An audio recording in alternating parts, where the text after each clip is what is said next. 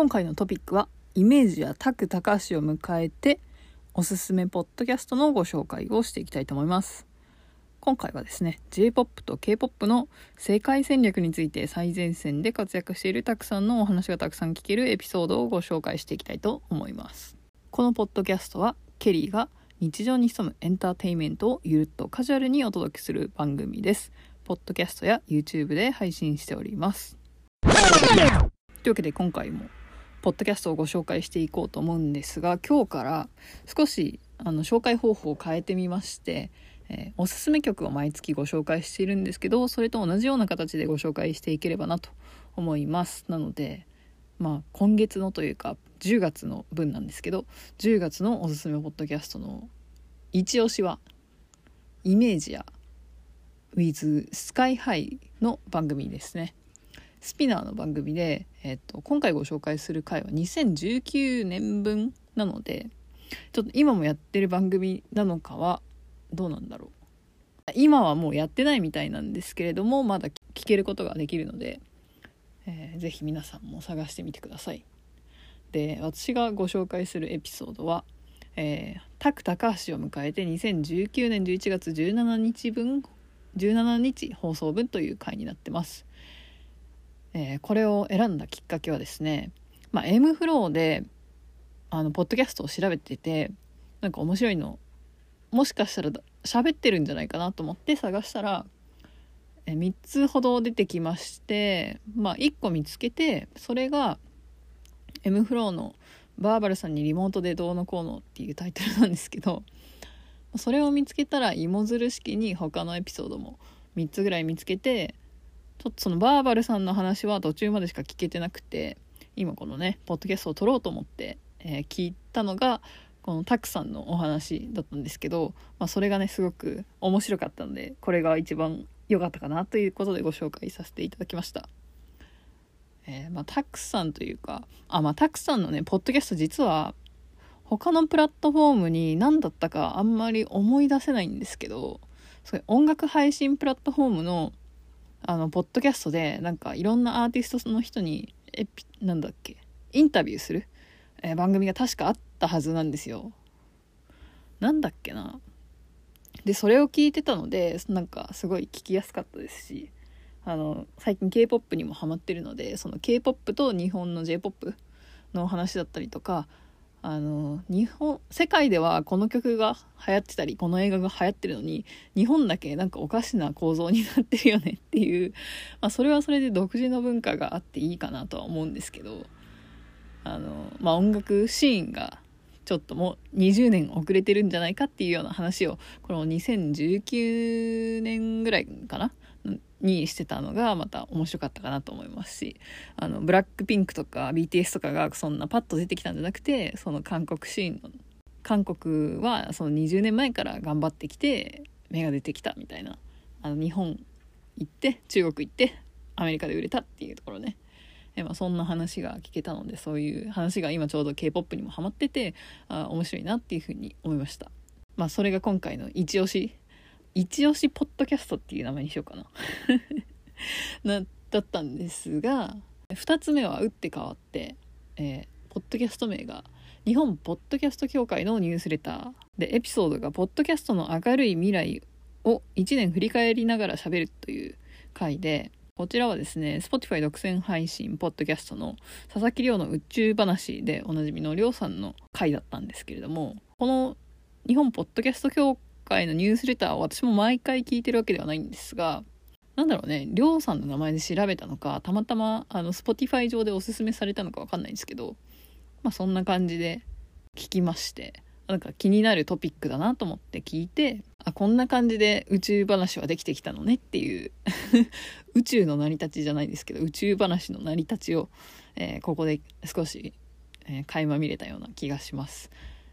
ポッドキャストを配信してる人には是非聞いていただけるとためになる話になっているんじゃないかなと思います。そして3つ目という感じであのおすすめ曲のように3曲ご紹介していければなと思うんですが小泉京子と YOU の K-POP パーティーえこれはね多分以前にもあのご紹介した番組なんですけど今までは結構不定期配信だったんですけどなんかこの次の回からリニューアルするぞっていうタイトルが出てて私も聞いたかは覚えてないんですがもう少しね定期的な配信になっていくようであの K-POP が好きな小泉さんと YOU さんの、えー、エピソードトークが聞けるということでちょっと楽しみだなと思うんですが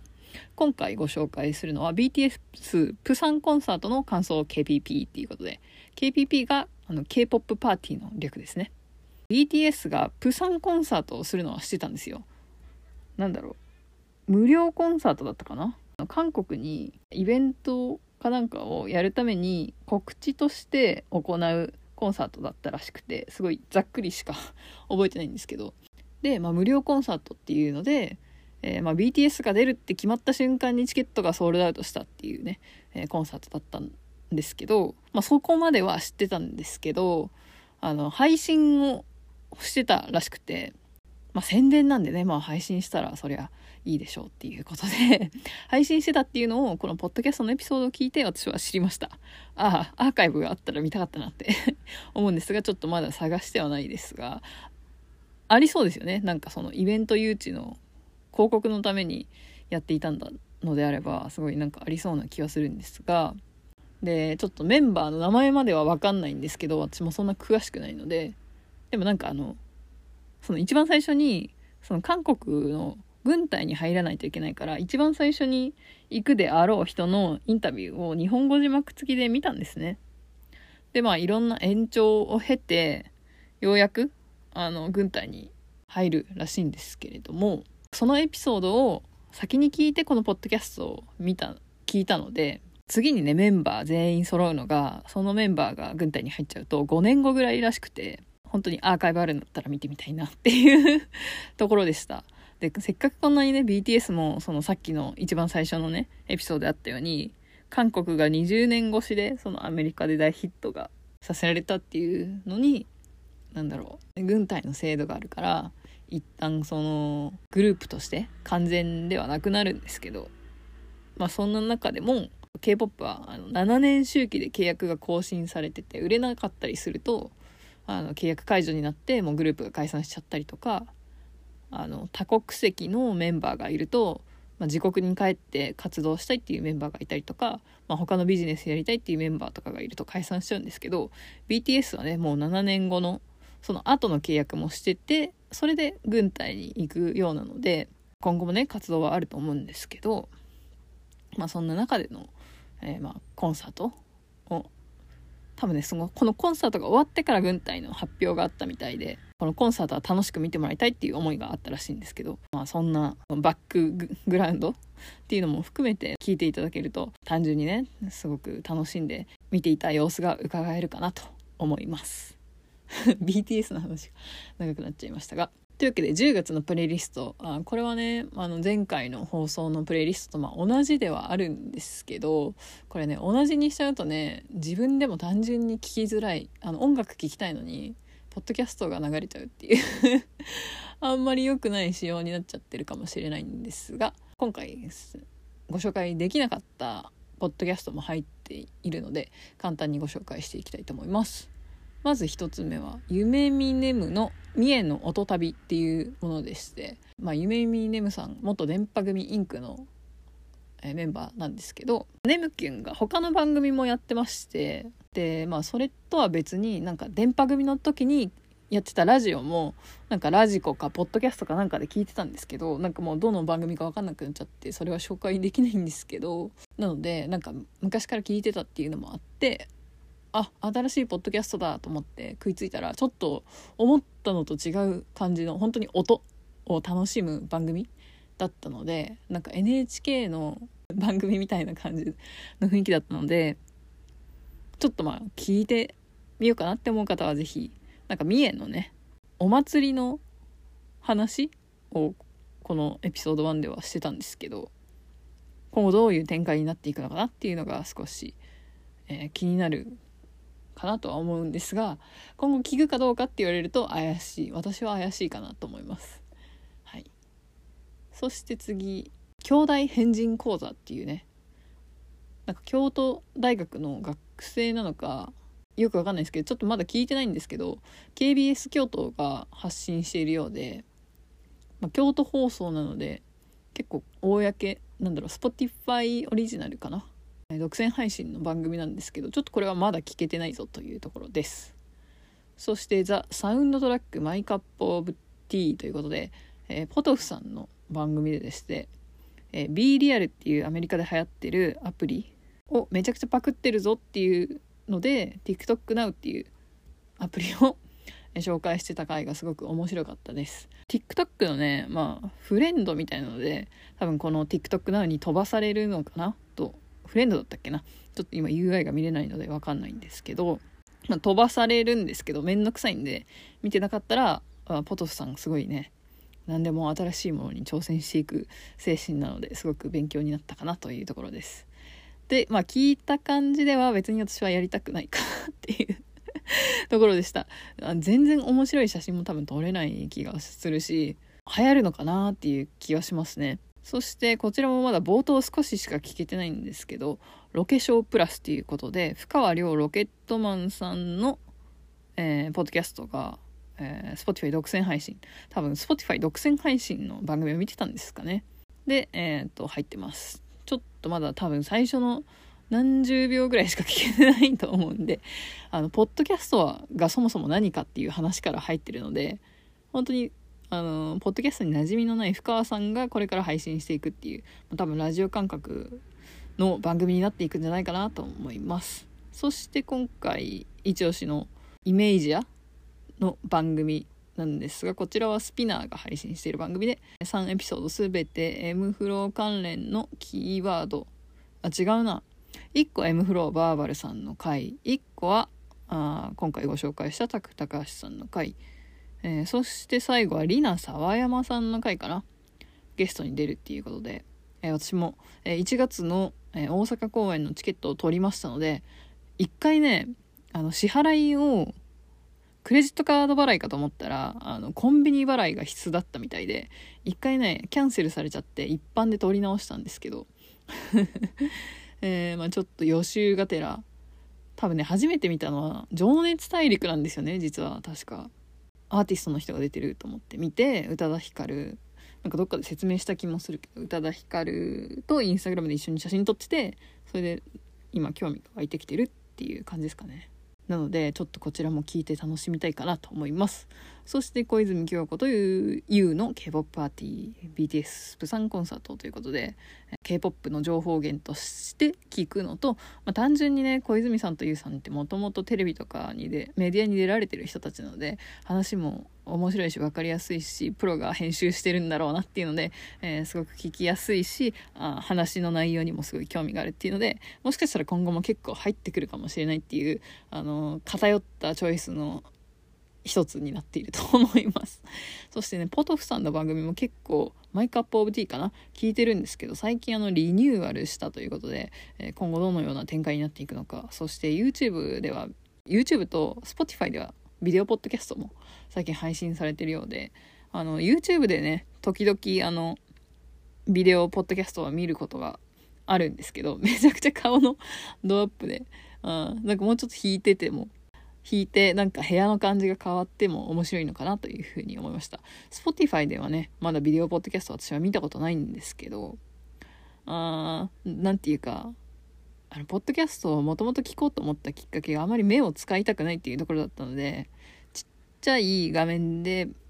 あの動画をあまり見たくないっていうところもあるんですけどちょっとまあ一応ね一応？一度はまああの動画ポッドキャストを Spotify で見てみてもいいのかなというふうには。動作確認的な感じで見てみたいかなとは思っておりますので。あとはなんか書き出しが大変みたいで さっき YouTube で見たんですけど。なんだろう収録して編集して書き出しに時間がかかったりとかアップロードに時間がかかったりとかして めんどくさいっていう話があったので私は当分音だけの配信になるんじゃないかなとは思うんですけど。えー、と、まあ、ツイッチの方でね VTube の配信とかもしてるのでそれが応用できるのであればそれのキャプチャーでなんか画面をいじって配信できたりもするのかなって思うんですがまあその辺はなんか足利チャンネルさんが結構詳しそうだったりするのでちょっとまたねそういうのもチェックして生きてご紹介もできたらなと思っております。というわけで今回のトピックはいかがだったでしょうか？このイメージ with スカイハイバイスピナーの番組なんですけれども、まあ、収録自体は2020年を最後にアップロードが2021年の9月、まあ、結構開きがアップロードに開きがあるのは何なんだろうっていうふうには思うんですが、えー、まだ残っているっていうことなので消える前に聞いちゃってみてください。でこういうなんかなんだろう過去の？今更新してない番組がキーワードで引っかかってくるのも面白いですし、まあ、そういう意味でこのポッドキャストを作る上でのタイトルのキーワードも大事だなと思いました。そしてね M フロのタクタカシさんの、えー、ラジオ。なんだっけな？なんか音楽配信プラットフォーム確か ABEX かどっかが作ってたあのアプリがあったと思うんですけどそこ限定配信でたくさんのポッドキャストもなんかあった気がするんで今はどうなってるか分かんないんですがあもしまたあればご紹介できたらなと思っております。はい。というわけでこの番組は毎週末1回更新で Apple Podcast、Amazon Music、Spotify、YouTube などで放送しております。原稿がある場合は説明欄のノートからテキストでもお楽しみいただけます。配信が遅れてイレギュラー更新となった場合はランダムでの配信となっておりますので曜日のばらつきがあるかもしれません。そして更新情報なんですが、Twitter で更新情報をお知らせしておりますが、各アプリへの反映が終わってから、えー、お知らせしております。えー、アプリ、アプリによってはちょっとね、反映時間が異なるので、まあ、お聞きのアプリで番組をフォローいただけると最速で通知が届きます。まあ、Twitter でもね、手動で配信しているので、まあ、両方フォローいただけると嬉しいです。そして番組へのご参加、応援方法は、まあ、Twitter の、えー、フォローだったり、えー、Twitter がアットマークゆるためちゃんのフォローだったり、ハッシュタグシャープゆるためちゃんでの感想、YouTube でのコメント、高評価、チャンネル登録、ポッドキャストの番組のフォローだったり、レビューだったり、えー、シェアだったり、ドネルでの寄付など、いろんな方法で番組へ参加、応募いただけます。えー、全部ね、概要欄に、え、リンクなど貼っているので、よかったらチェックしてみてください。応援いただけると非常に励みになって喜びます。それではまた次回お会いしましょう。ケリーでした。Don't waste your time.